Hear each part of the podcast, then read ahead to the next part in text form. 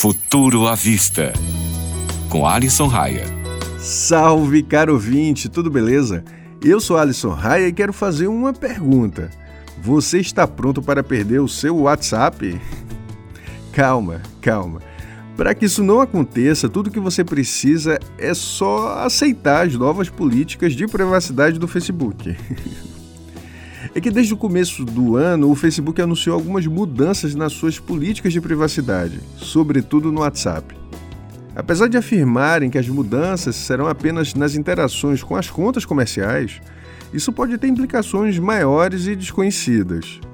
Se você não concordar com as novas condições, o Facebook vai reter a sua conta e você não poderá enviar ou receber mensagens, apesar de ainda ter um prazo estipulado para que essas diretrizes comecem a valer na Vera. Agora, eu quero que você faça uma reflexão comigo. Será que o Facebook realmente deveria ter o poder para realizar esse tipo, digamos, de autorregulação? Vamos lá. O poder do Facebook é enorme, o WhatsApp está presente em 99% dos smartphones dos brasileiros. 99%.